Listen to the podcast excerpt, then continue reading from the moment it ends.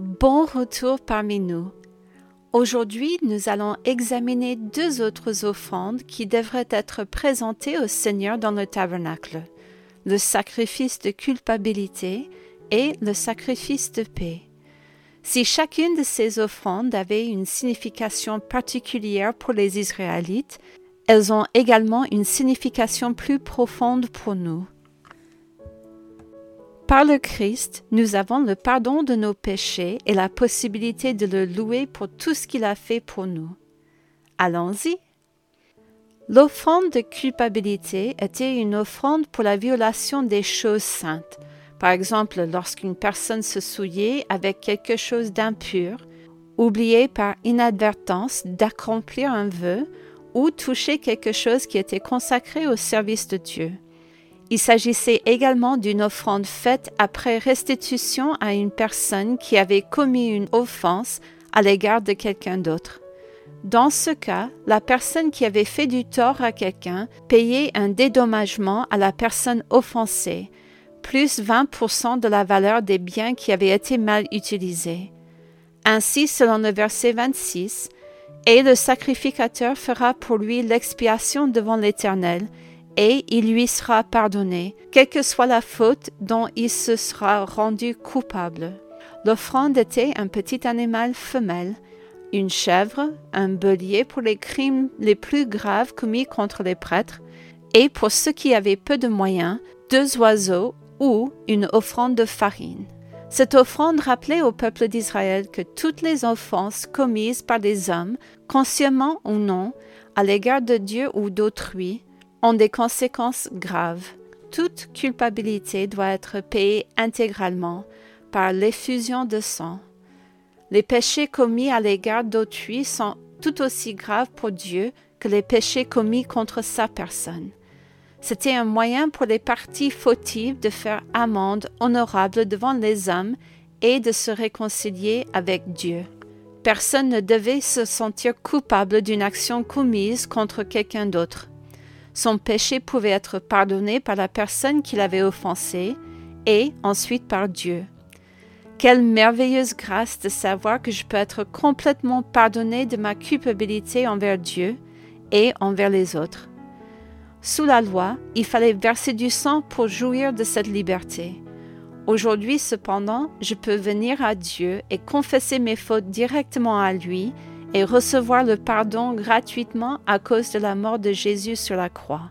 La grâce et le pardon que Dieu nous accorde par l'intermédiaire de Jésus sont extraordinaires. Que je n'oublie jamais de revenir à lui et de recevoir le plein pardon et la liberté de la culpabilité de mon péché. Le chapitre 6 du Lévitique nous donne quelques détails pratiques concernant les offrandes faites dans le tabernacle. La première considération concerne les feux de l'autel lui-même. Il ne devrait jamais s'éteindre, mais brûler continuellement devant le Seigneur. À tout moment, un sacrifice pouvait être offert à Dieu. Il n'était jamais nécessaire d'attendre avant de pouvoir faire une offrande. Le pardon de Dieu devait être toujours disponible pour les enfants d'Israël. Les cendres des offrandes devaient être enlevées et emportées dans un lieu pur en dehors du camp, afin que les souvenirs du sacrifice ne restent pas au milieu du peuple. Une fois qu'une offrande avait été faite, elle était terminée jusqu'à la prochaine offense. De cette manière, l'ancien péché était éliminé et emporté. Il ne restait plus rien pour s'en souvenir. Quelle image incroyable du pardon complet de Dieu à l'égard du péché. Nous voyons également dans ces chapitres les dispositions gracieuses de Dieu à l'égard des prêtres. Les prêtres pouvaient participer à de nombreuses offrandes pour leur propre nourriture. Les offrandes de gâteaux leur fournissaient de la farine pour leurs besoins. Au chapitre 7, verset 8, nous voyons que le sacrificateur qui offrait le sacrifice pouvait non seulement manger une partie de la viande offerte, mais aussi garder la peau de l'animal. Cette peau pouvait être utilisée pour ses besoins personnels ou être vendue pour répondre à d'autres besoins des sacrificateurs. Quelle façon étonnamment pratique pour Dieu de pouvoir aux besoins de ses serviteurs. Aujourd'hui encore, Dieu pourvoit aux besoins de ses serviteurs grâce à la générosité des personnes qui servent. Puissions-nous ne jamais négliger de donner librement et souvent pour répondre aux besoins de ces précieux dirigeants de Dieu. Au chapitre 7, Dieu nous donne plus de détails sur le sacrifice de paix qui avait déjà été décrit au chapitre 3. Il s'agissait d'une offrande volontaire faite par le peuple pour plusieurs raisons, par exemple pour montrer sa reconnaissance envers Dieu, pour louer le Seigneur pour une prière exaucée ou lorsqu'un vœu avait été accompli. C'était l'une des offrandes pour lesquelles les prêtres et le peuple pouvaient participer au repas de l'offrande. Il y avait cependant certaines conditions pour que les gens mangent cette offrande. Tout d'abord, l'offrande ne pouvait pas être remise à plus tard, mais devait être consommée le premier ou le deuxième jour. Il s'agit probablement non seulement d'une considération pratique pour la santé du peuple, mais aussi d'un rappel au peuple de se réjouir ensemble le plus rapidement possible après que le Seigneur a agi en leur faveur. Le peuple devait également être pur, physiquement et cérémoniellement, devant le Seigneur. Dieu désire l'adoration sincère de son peuple, offerte par des mains propres et un cœur pur. Puissions-nous nous rappeler d'offrir continuellement au Seigneur nos sacrifices de louange et d'action de grâce avec des cœurs purifiés du péché.